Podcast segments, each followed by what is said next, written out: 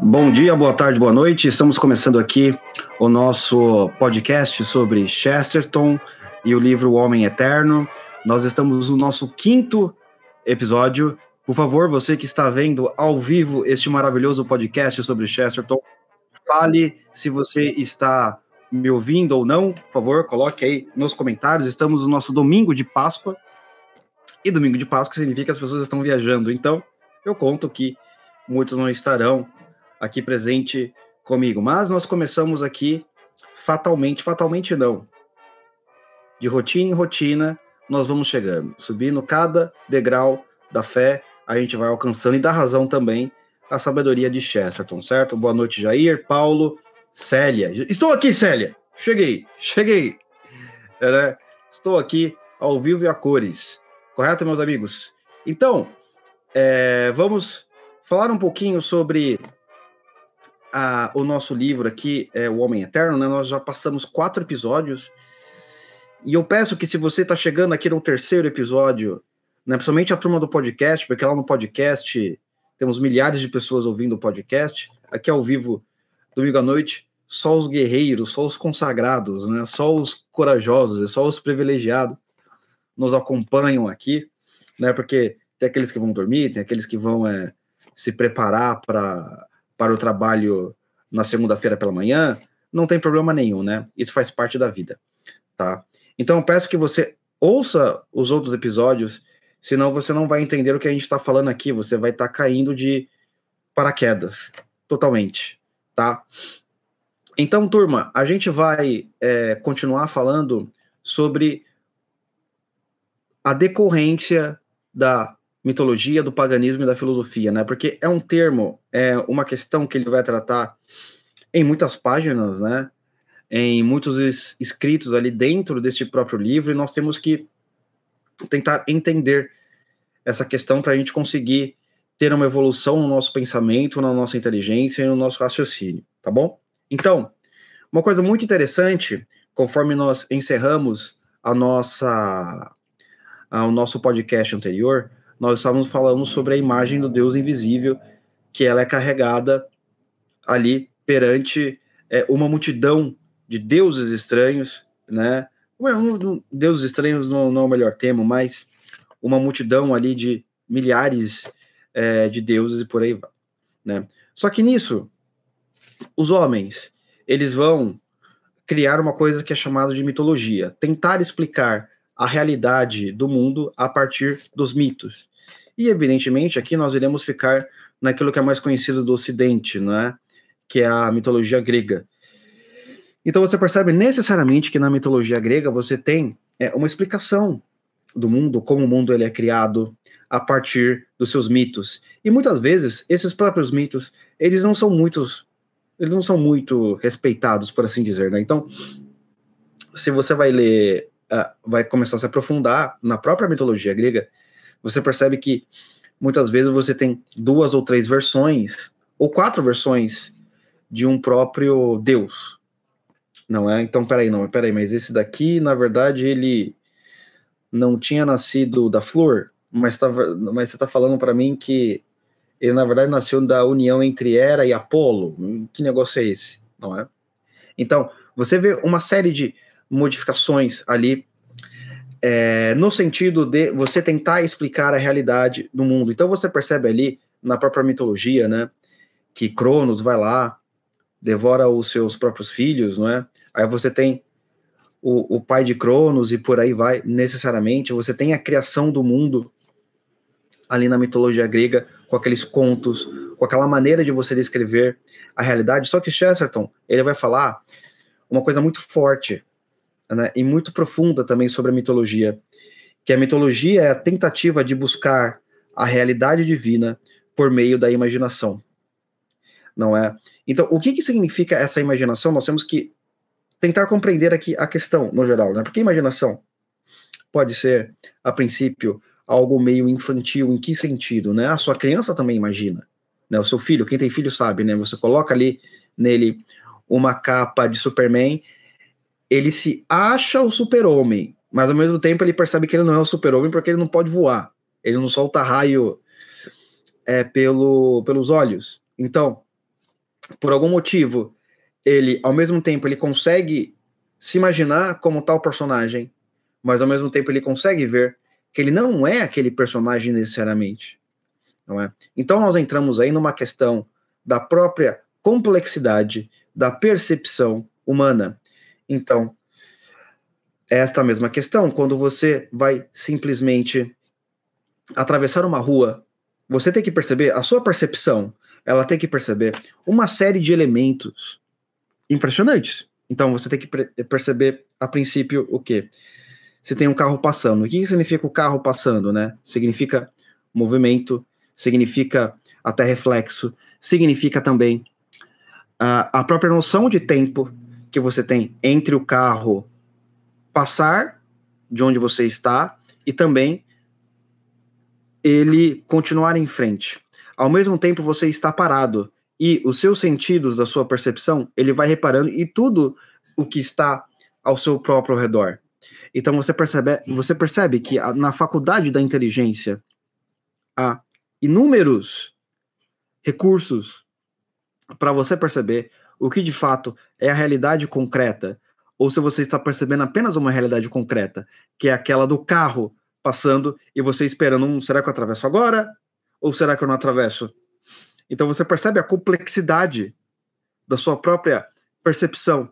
Se ela não funcionasse direitinho, tanto na relação do tempo, do espaço e de todas as outras probabilidades e de todas as outras certezas, você provavelmente né, seria atropelado. Ou seja, todo mundo seria atropelado porque ninguém teria é, esta dimensão. Ou a pessoa que está dirigindo, ela também não teria a certeza, pô, será que eu dirijo um pouco mais devagar? Será que eu deixo a pessoa passar? Tem uma pessoa na minha frente? Não.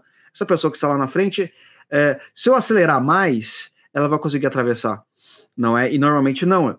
Normalmente as pessoas param, porque existem certos instrumentos né, dentro do nosso aparelho de percepção que faz com que venhamos a perceber a nossa realidade concreta. Então, Chesterton ele vai dizer que a mitologia é a tentativa de buscar a realidade por meio da imaginação. E a imaginação, ela não é necessariamente errada. Ela pode ser errada, mas ela não é totalmente errada. Por quê? Se você não tem os instrumentos cognitivos de percepção da realidade para entender como é que foi a criação do mundo, como é que foi a sua própria criação, você tem que apelar para a sua imaginação, ou seja, aquilo que você vê além da sua própria realidade. Tudo bem que muitas das coisas que nós imaginamos, né, nós aprendemos por meio da realidade. Ou seja, se eu imagino metade elefante, um animal metade elefante e metade bode, você está imaginando isso. Eu não lembro de ter visto um, um, um, elefante ao vivo. Eu, não, eu devo ter ido no zoológico quando era criança, etc. Mas eu não lembro de ter visto um elefante e um bode ao vivo. Eu só vi imagens. Mas mesmo eu vendo essas imagens, eu sou capaz de imaginar este bicho novo. Não é? Você também. Você também consegue imaginar metade elefante, metade bode. Supondo que uh, a metade do elefante seja aquela parte, a primeira parte do, que tem a cabeça dele, tem a trom tromba, etc. Eu não sei como teria que ser um bicho estranho, né? Porque o bode não aguenta o peso do elefante, mas o que eu tô querendo dizer aqui, no geral, é que tudo aquilo que nós precisamos imaginar, de fato, foi alguma coisa que nós vivemos na experiência concreta, ou foi, foi alguma coisa que nós vimos, ou que ouvimos, e conseguimos criar é, tais imagens dentro da nossa memória, ou da nossa consciência, não é? Então, se a sua percepção ela não consegue realmente atingir aquilo que nós chamamos de mundo metafísico, não é, na filosofia, ou podemos dizer na, reli na religião, por assim dizer, é, uma, uma realidade espiritual.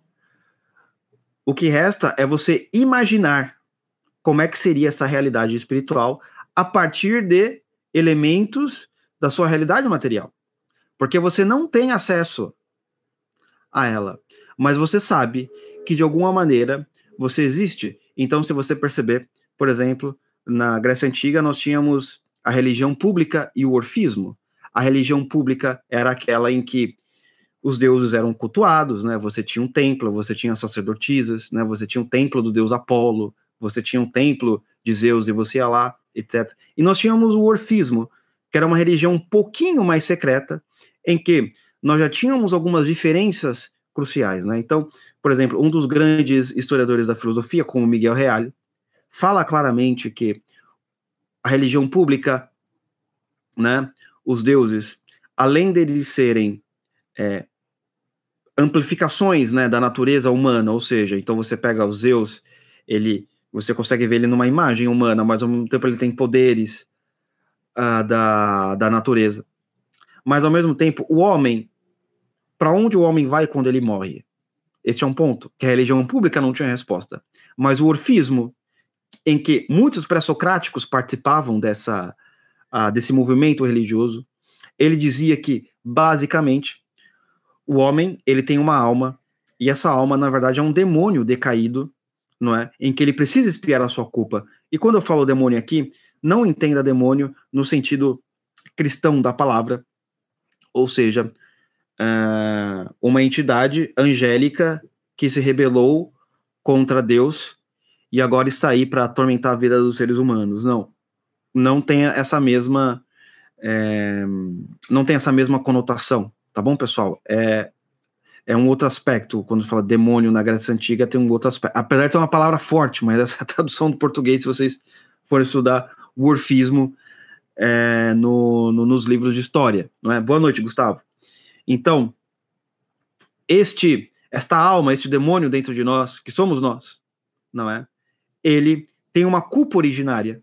E esta culpa originária, ela precisa ser espiada, não é? E como que acontece a expiação? A partir de ciclos de reencarnação. Não é? Então você vai se reencarnando, você vai sendo uma pessoa boa, etc, etc, etc, até que essa alma novamente consegue alcançar a morada dos deuses, né? E os e a religião órfica, por assim dizer, ela não via os deuses exatamente como a religião pública grega uh, enxergava, né? Então uh, existe um Monte Olimpo e etc, né? É, não, que você já tinha um, um pouco do aspecto socrático que se uma divindade existe, ela tem que ser bela, perfeita e virtuosa, né? Então você realmente está querendo espiar a sua culpa para justamente alcançar esse nível de, de espiritualidade, esse nível de divindade. O que não acontece necessariamente na religião pública grega, né? Então, nós temos aí uma introdução muito interessante do conceito de alma, não é? Dentro do mundo grego. Né? Então, nós temos uma alma, ou seja, nós temos uma vida que vai além ah, da nossa própria existência material. Porque até então, antes, assim, ah, você morreu, acabou. Ah, o que, que vai acontecer? Ninguém sabe o que vai acontecer. Talvez não aconteça nada. Né? Necessariamente, talvez não aconteça nada. Hã? Mas aí você tem um novo elemento que entra, que é o conceito de alma, ou seja, parece que existe dentro de mim, ou algum lugar de mim, é, esta minha parte é, imaterial. Só que se essa parte imaterial ela está necessariamente ligada à minha parte carnal, e o que, que significa a parte carnal aí? Não é? Se eu tenho que espiar culpa, ou seja, viver dentro deste corpo hum, já é o grande castigo, porque viver dentro deste corpo significa que eu estou suscetível aos prazeres da carne, às emoções ou às concupiscências, né? Então, a minha alma ela está num castigo que é viver dentro deste corpo carnal. Logo, para eu me transcender, eu preciso de uma série de ciclos de recarnações até que a minha alma ela consiga se desapegar ao corpo, né? C.S. Lewis naquele livro O Grande Divórcio, né? Que é uma espécie de é, é um livro que conta é, é um livro que tenta ser, de uma maneira muito. Uh, não é nem tentar ser, tá? Porque aí seria, seria muito doideira, né? Mas é um livro que tenta fazer uma, uma pequena versãozinha da Divina Comédia. Né? Só que no caso, assim, você pega Dante, que era católico, e você pega C.S. Lewis, que era evangélico, né? Então, É, tanto é que quando no, nesse livro Grande Força, que, que é interessante, é, é, porque ele tenta fazer uma, uma coisa mais atual, não é? Mas ao mesmo tempo também uma coisa mais sóbria. Em que sentido? Ele não está tentando imitar Dante, porque tipo, é impossível, é um clássico da literatura, mas ele tenta ali chegar um pouquinho perto do que o Dante fez na, na Divina Comédia. É, então ele fala que um sujeito né, lá no livro, é, existem, é, eles ficam em um lugar que depois que você falece, você tem um paraíso, né, você tem um inferno, e você tem, tipo, um lugar, que eu não lembro o nome agora, que faz anos que eu li o livro, tá, em que é tipo uma espécie de limbo, não é? Ou seja, você está entre o paraíso e o inferno, você está tipo lá, decidindo, né? E tem gente que não quer ir para o paraíso.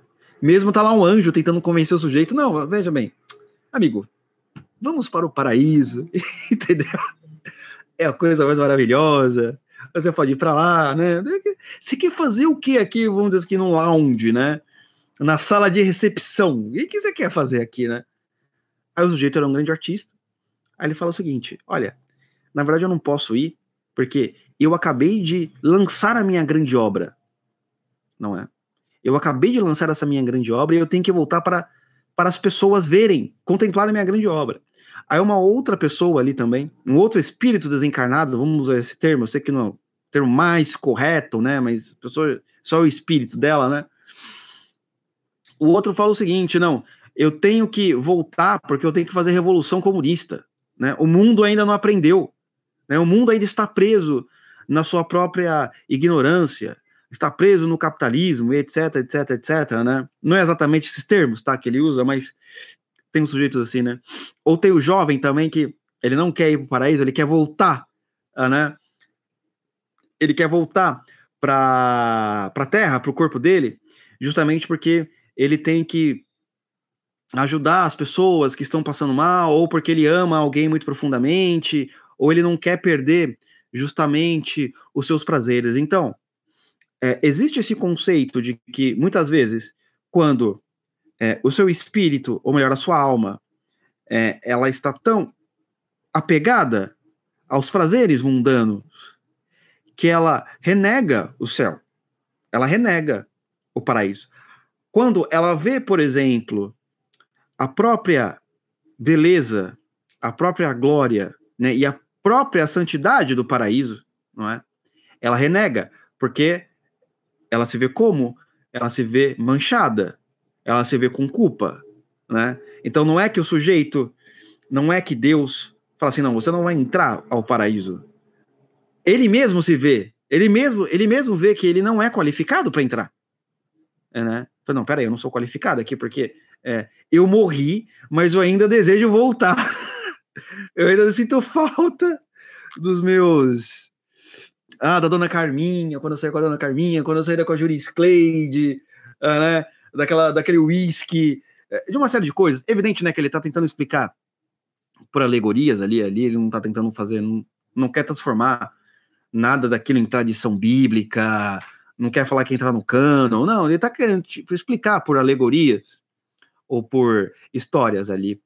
É, como que muitas vezes a, a, a parte carnal ela é tão forte né, em nós que, de fato, mesmo que se a gente morresse, a gente não queria ir para o paraíso porque nós ainda gostaríamos de aproveitar as coisas carnais. Pô, uma pena que eu morri agora, hein? Como assim? Eu, agora que eu tenho um milhão de reais, eu morri agora, né? Ou agora que eu casei, agora que eu conheci a mulher da minha vida, eu faleci justo agora, não é? Agora que eu é, justamente minha vida estava andando, né? Ou o contrário também, né? É, nossa, aquele cara fez tanta coisa ruim para mim que eu tô com tanta raiva que eu quero voltar para justamente dar uns tabefes nele, não é?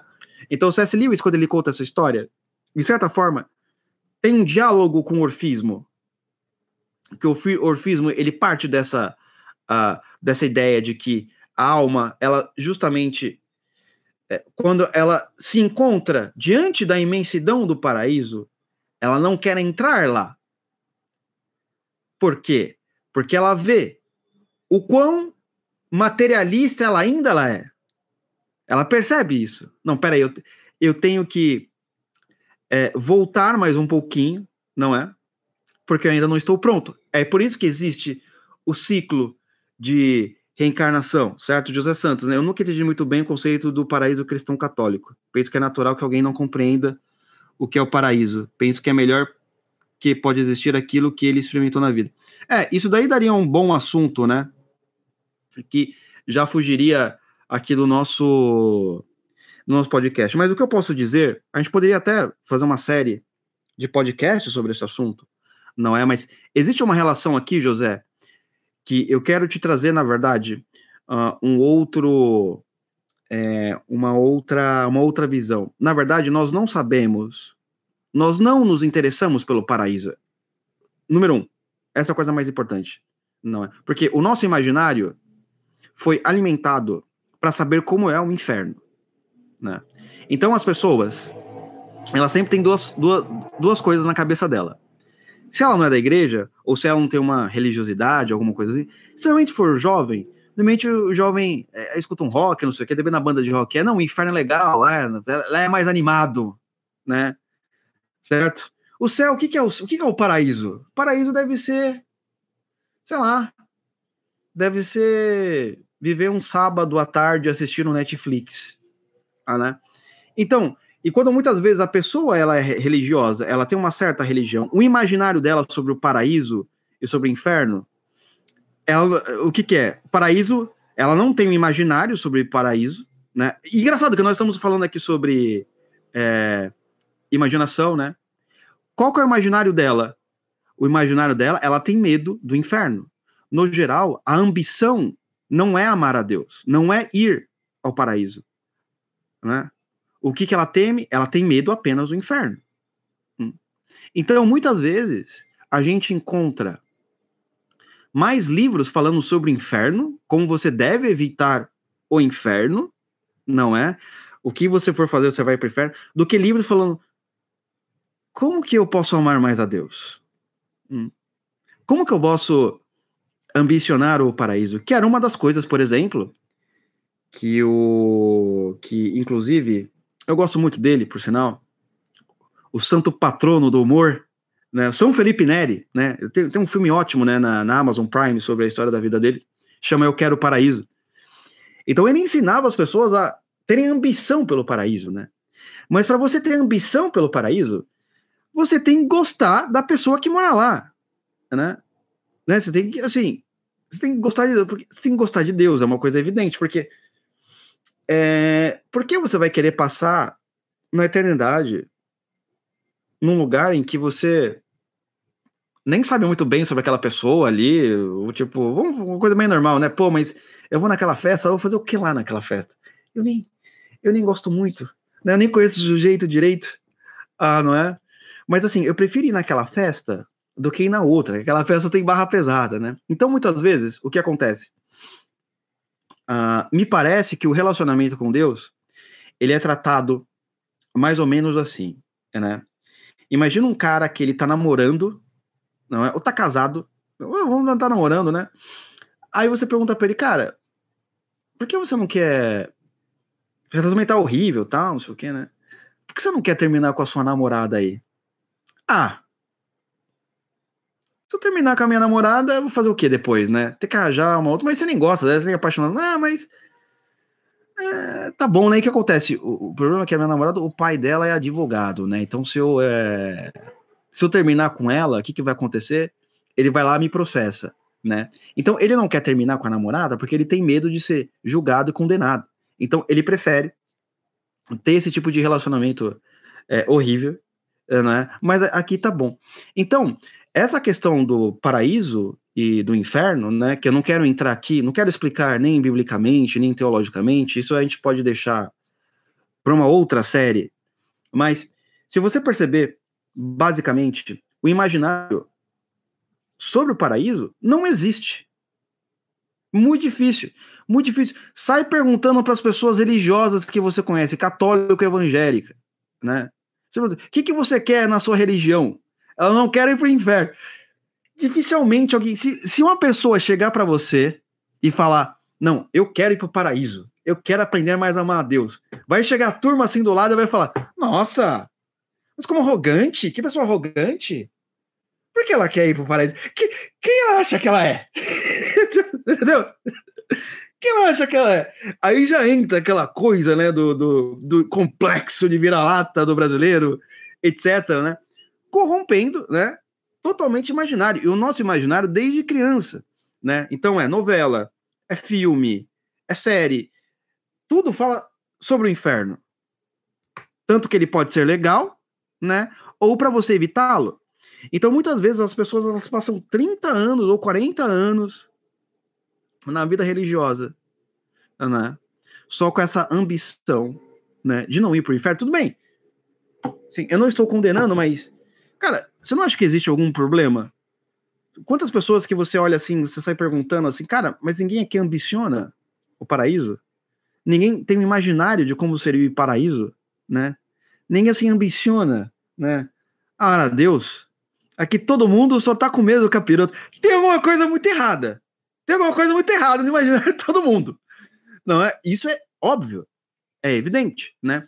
Então, se você pega assim, existe até uma reclamação é muito comum das pessoas que não vão na, na igreja, né?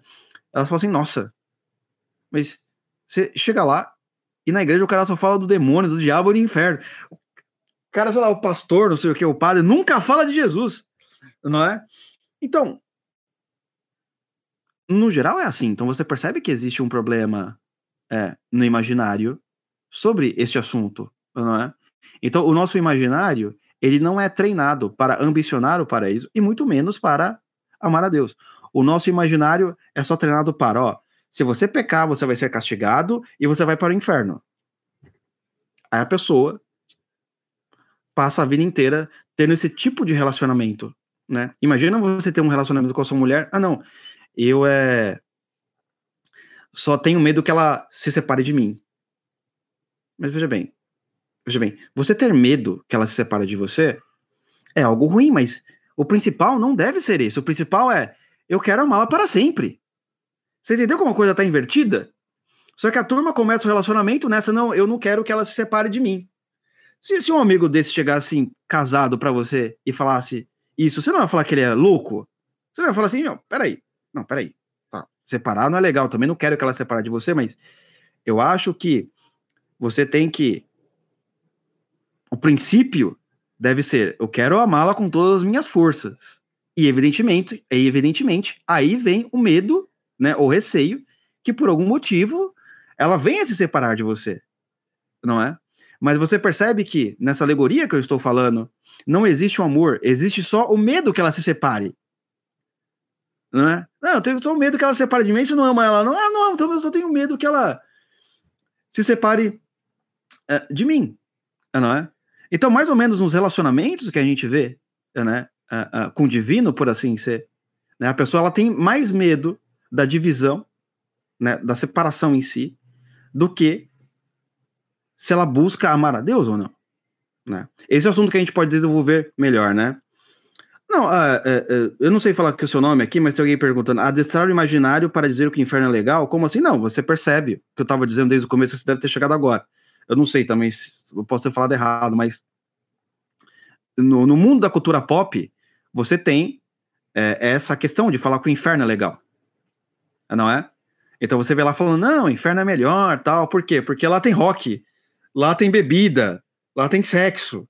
Né? No céu, no céu tem que. Ah, não, é uns velhos jogando bocha, jogando dominó. Você entendeu? É, é isso que existe. Né? Então, normalmente, quando as pessoas falam assim do, do, do céu, do paraíso, é uma coisa muito. É, vamos dizer assim, oh, nossa, cara, deve ser tipo um sábado à tarde assistindo um filme chato. É essa sensação que passa, né? Mas por quê? Porque o nosso imaginário sobre o paraíso, ele é muito, ele é péssimo né? Ele é péssimo. E eu acho que se você quer ter um imaginário legal sobre o paraíso, eu acho que a primeira ambição ela deveria ser é, como eu posso aprender a amar mais a Deus. Hum? Porque se você tem essa esse, é, vamos dizer assim, esse objetivo de aprender a amar mais a Deus, você realmente vai querer saber, consequentemente, como que é passar a eternidade com Deus. É, né? Como, como que é esse negócio? Sabe? Como é que é ficar lá? Né? Por que você está buscando amá-lo ainda mais? Você entendeu esse ponto? Não, agora, longe de mim falar que ensinar que, que, que, que, que, que o inferno é, é, o inferno existe, tal, segundo a, a, doutrina cristã, etc. O pecado também é, é uma questão é, importantíssima também, né? Mas o meu ponto aqui, pessoal, não estou negando que existe o inferno nem o pecado, pelo amor de Deus, né? É, só estou querendo dizer que existe um problema na questão do imaginário sobre o paraíso e sobre o amor a Deus, né? Porque quando você pega a totalidade, experiência pessoal minha, quando você vai conversar com as pessoas sobre esse assunto, né, elas não têm esse tipo de meta na vida uh, espiritual. Né? No geral, a meta da maioria é escapar do inferno. O que eu não acho ruim. Mas o problema é, mas todo mundo a meta é só assim, não tem ninguém que tenha uma meta de paraíso, né? Assim, de, de ir mesmo, né? É por amor, não por medo do inferno, né? Então, assim, é, é, essa é uma questão muito interessante que a gente pode abordar numa, numa série de podcasts, né? Sobre o problema do imaginário é, brasileiro, especialmente, porque a gente não pensa nada sobre o paraíso no geral. Ou todas as imagens que a gente tem na nossa cabeça sobre o paraíso são horríveis. Uma coisa que o próprio Chico do Náufragos, né, quando estava presente com ele, né, ele falou, né, a gente estava conversando, né, numa palestra, ele falou o seguinte: é exatamente por isso que ninguém consegue passar do inferno uh, da Divina Comédia. As pessoas, quando vão assistir a Divina Comédia, ou quando vão ler a Divina Comédia, elas leem o paraíso. Uh, não, elas leem sobre o inferno, que é o primeiro livro, e elas acham o máximo, né? Nossa, que legal, ah, tem um Papa no inferno, tem não sei quem, tem um monte de. né? Aí chega no nem chega no paraíso na leitura. Ah, nossa, mas não tô entendendo nada que tá acontecendo aqui no paraíso. Ela. Quando chega, né? Então, assim, é, existe já em nós este elemento, né? O nosso imaginário, infelizmente, ele é adestrado ou para achar que o inferno é legal, por meio da cultura pop, ah, não é? Ou para você só ter medo do inferno, mas não tem aquela coisa do São, é, é, é, São Felipe de Neri, né? São Felipe Neri, né? Quero o paraíso. Né? Depois vocês assistem um filme, na verdade são dois episódios, né? Tem na tem na Amazon Prime, pelo menos existe lá na Amazon Prime, né? Mas voltando aqui ao assunto, né? Depois a gente pode fazer uma série de podcasts sobre isso daí, porque é um assunto que merece um, um, um é, uma coisa muito, muito mais detalhada, né? Porque a gente tem que estudar sociologicamente as raízes, né? Porque o nosso imaginário ele tem essas questões envolvidas, né? É, então, mas voltando aqui, é, é, a gente estava falando sobre que a mitologia, Chesterton diz que a mitologia é uma tentativa de buscar a realidade divina por meio da imaginação. Né? E eu disse que a imaginação ela não é necessariamente errada, porque você precisa, é, se você não tem acesso, se você é um sujeito pagão e necessariamente você não tem acesso a uma realidade é, transcendente, você tem que imaginá-la a partir da sua realidade concreta. Ah, não é? E, evidentemente, você não vai conseguir acertar com precisão. Né? Então, voltando à, à, mitologia grega, você percebe que muitos elementos ali, muitos deuses são parecidos com o homem. Porque foram até onde? Foram até. Foram até. É, é, foi, ali, foi até ali que eles conseguiram imaginar. Não é? E você também tem que tentar explicar a, o mundo a partir da mitologia. Né? Aí aparece o que? A filosofia não é? E a filosofia, ela vai tentar explicar a, a realidade a partir da razão ou a partir do logos, e depois vai tentar explicar a, a, a metafísica, ou como diria o próprio Aristóteles, né, a filosofia primeira, né? O nome metafísica e filosofia primeira são exatamente as mesmas coisas, mas metafísica quem deu esse nome foi um discípulo posterior de Aristóteles que pegou todos esses escritos metafísicos sobre a filosofia primeira e colocou o título de Metafísica, né? Então, se você comprar o livro Metafísica de Aristóteles, que vende em português no Brasil, tá? Um livro que Aristóteles escreveu, esse livro ele vai contar a história é, da filosofia. Ele vai falar sobre os pré-socráticos, Tales de Mileto, né? Que ele tenta achar o princípio unificador ali da realidade, né? Da matéria, né? Qual que é a causa? Qual que é, é a substância primordial? Né? Então você percebe que Tales fala da água, aí depois você vai ver do, do Anaximandro, depois do Empédocles, e por aí cada um vai dando a sua contribuição. Ou Demócrito, que vai falar que é o átomo, e por aí vai. Cada um vai dando, vai dando, vai tentando responder a pergunta qual que é a causa originária, qual que é a metafísica, o que que é a, esta realidade, não é, que está além da própria matéria. Hum?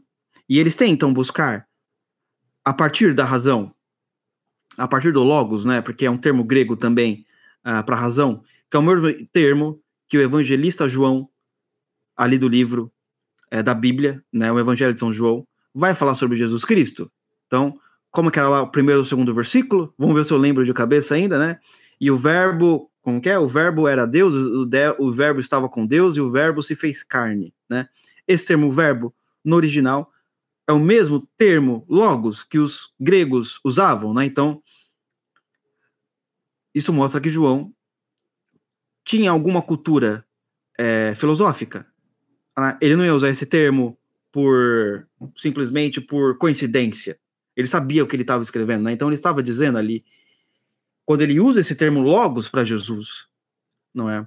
Ele está dizendo que em Jesus você tem todo o raciocínio, toda a inteligência divina, não é? Toda a complexidade da realidade dentro dele. Ele é a própria razão, não é? Ele é o supremo ente racional. Ele é a própria sabedoria. Aquilo que nós buscamos, aquilo que os filósofos buscam, agora está encarnado. Hum? Na sexta morreu, ressuscitou. E o que, que o filósofo busca? Ele busca um objeto. E qual que é o objeto da busca do filósofo? É a sabedoria. Então, o filósofo grego, ele vai em busca da sabedoria, ou seja, um objeto e quando eu digo assim, objeto, né, estou, estou querendo dizer daquele, na, naquele termo mais do português, sujeito e objeto, né? Ou seja, a minha meta, a minha busca, ah, não é?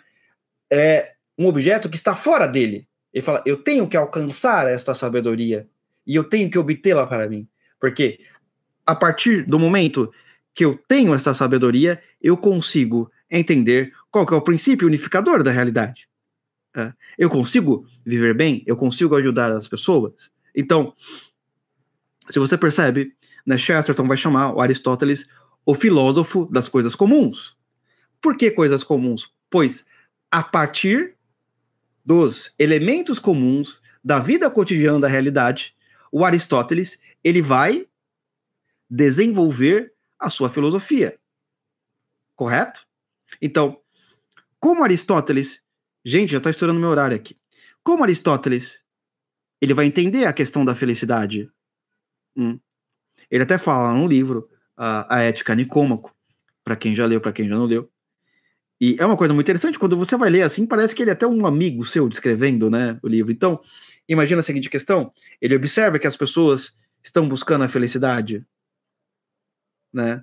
E uns vão buscar no dinheiro, outros vão buscar na honra, outros vão buscar na fama ele começa a observar como cada um está buscando aquilo que é chamado de felicidade. E a primeira coisa que ele tenta descobrir é, tá, mas o que, que os sábios falam sobre a felicidade? Hum? O que, que a sabedoria fala sobre a felicidade? Ah, né? Então, antes de a gente querer buscar a felicidade, a gente tem que saber o que, que a sabedoria acha sobre a felicidade. E onde está a sabedoria para falar sobre a felicidade? Ora, a sabedoria falou pela boca dos sábios. Então vamos ver o que os sábios falaram sobre a felicidade. Hum.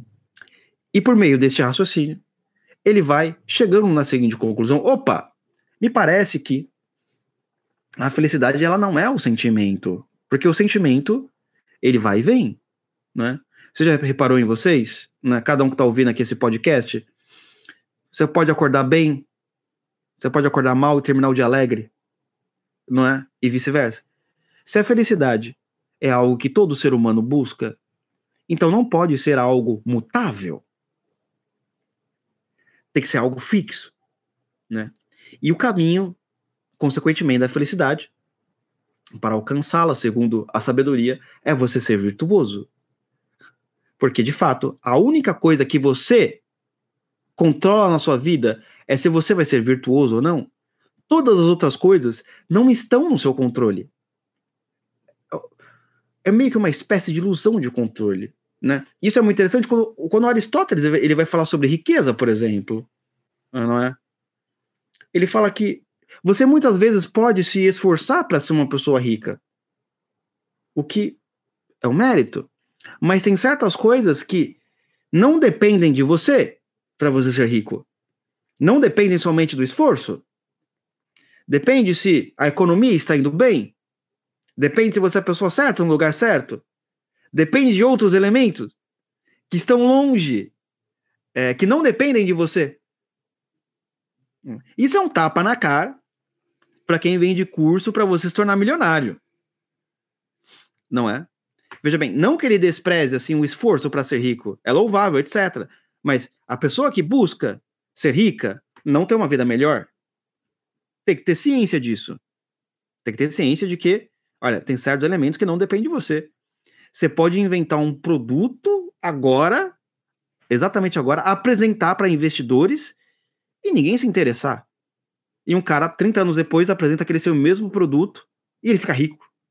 Ei, tipo, como assim? Não é? Então, a partir de uma série de reflexões, nesse diálogo com a sabedoria, ele percebeu: opa, peraí, só existe um elemento que nós temos total controle, que é a nossa virtude, e nada mais. Mas continuando, né? Chesterton vai dizer que necessariamente a filosofia e a mitologia elas correm né, em rios paralelos. E elas desaguam aonde? Onde esses rios desaguam? No cristianismo. Por quê? Né? Enfim, existe uma grande história por trás disso, mas eu vou tentar resumir. Quem está no Teatro das Ideias está vendo lá sobre Alexandre o Grande, já viu sobre Júlio César, já viu como foi constituído ali a época de Jesus, uh, né? É, mas, no geral, é, existe a questão, o cristianismo une os dois, o imaginário e a razão, pois o, o imaginário pode ser corrigido pela revelação. Ah, é? Ou seja, a filosofia, quando ela tenta entender o que é Deus, em Aristóteles, por exemplo, para no motor imóvel, não, existe alguma entidade que sustenta a realidade, mas não sei qual que é. Porque a razão, a razão ela não consegue ter acesso. Por quê? Porque essa entidade ela tem que se revelar. Se ela não quiser se revelar, não tem o que você fazer. Mas a partir uh, dos meus estudos aqui, Sócrates, Platão, Aristóteles, opa, existe uma entidade bela, perfeita e pura, que a partir dela emana toda a justiça, toda toda a moral, etc, etc, etc. Mas quem é? Não sei. Não é? Você pegar Aristóteles, ele não dá um nome. Né? Eles não dão nome, eles dão tipo, não, existe, mas eu, eu não sei. Por quê? Porque existe um certo nível que a razão ela não consegue né, chegar, porque por causa da nossa própria limitação. Essa própria entidade, ela tem que se revelar e ela tem que falar quem ela é. Pois ela é a causa originária. Hum? E se a filosofia, ou a filosofia primeira, é a busca pela causa originária, ou é a busca pela sabedoria, ou seja, a sabedoria é esse objeto externo que eu estou buscando. Se a sabedoria ela não se revela para mim, eu não tenho acesso a ela. Então, há um limite da razão humana que os gregos já descobriram é, olha, é o seguinte, eu não consigo saber quem é, porque ele não se revelou para mim. E ele se, essa entidade, segundo Chesterton, se revela para os judeus, que eu já contei no podcast anterior a historinha, né? Está lá no Spotify, né? A imagem do Deus invisível e por aí vai. E ele vai se revelando, e ele vai falando aos poucos quem ele é, né? uh, o que ele quer e quais são as ambições dele. Ambição talvez seja não é uma palavra muito boa, não é? Mas o que de fato ele veio fazer. E essa a combinação de todas essas revelações cai na pessoa do nosso Senhor Jesus Cristo, que vem, nasce, morre e ressuscita. Não é? Então ele se revela aos poucos aquele povo, né? E depois ele mesmo vem encarnado na pessoa do filho. Hum. E mostra quem de fato é. Então, a filosofia, ela não consegue saber que é sabedoria que eles estão buscando é a própria pessoa de Jesus Cristo, porque Jesus Cristo não se revelou para eles. Se revelou para um povo até então meio que desprezível, que não tinha filósofos. Você entendeu?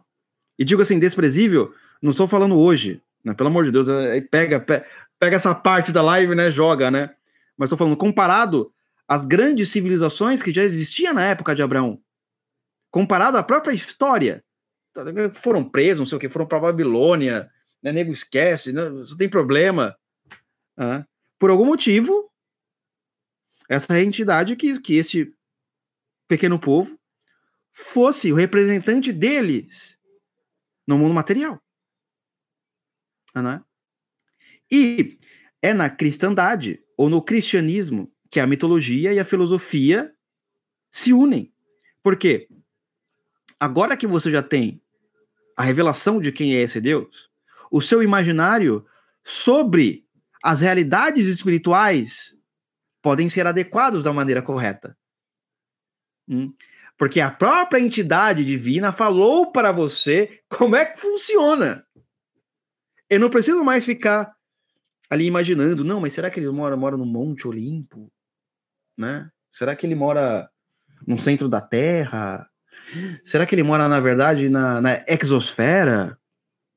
Não, já falou, não, eu tô lá, no trono do meu pai, né, no paraíso, né, eu estou no paraíso, né, ele falou lá na cruz, ó, vou levar você comigo no paraíso, uh, né, então a própria entidade falou, ou seja, era um elemento em que a filosofia não conseguia ter acesso, porque depende da própria entidade divina, não é? Mostrar e falar como é que funciona a partir da revelação. Não é? Certo, turma? Então, a gente continua então na próxima semana. Não esqueça de curtir o vídeo, compartilhar o podcast no Spotify também. Compartilha lá nossos posts, né? Para aparecer mais gente. É, lembrando que o, nosso amigo André lá no Teatro das Ideias, é, para quem está fazendo lá nosso semana, né, no, no, nosso, a, a, nossa escola lá de filosofia e cultura, né? Ele já liberou mais duas aulas, certo, meus amigos? Então, um abraço. Obrigado, Fernando. Feliz Páscoa para você também, um super chat carinhoso, né? Vocês são incríveis, assim, é...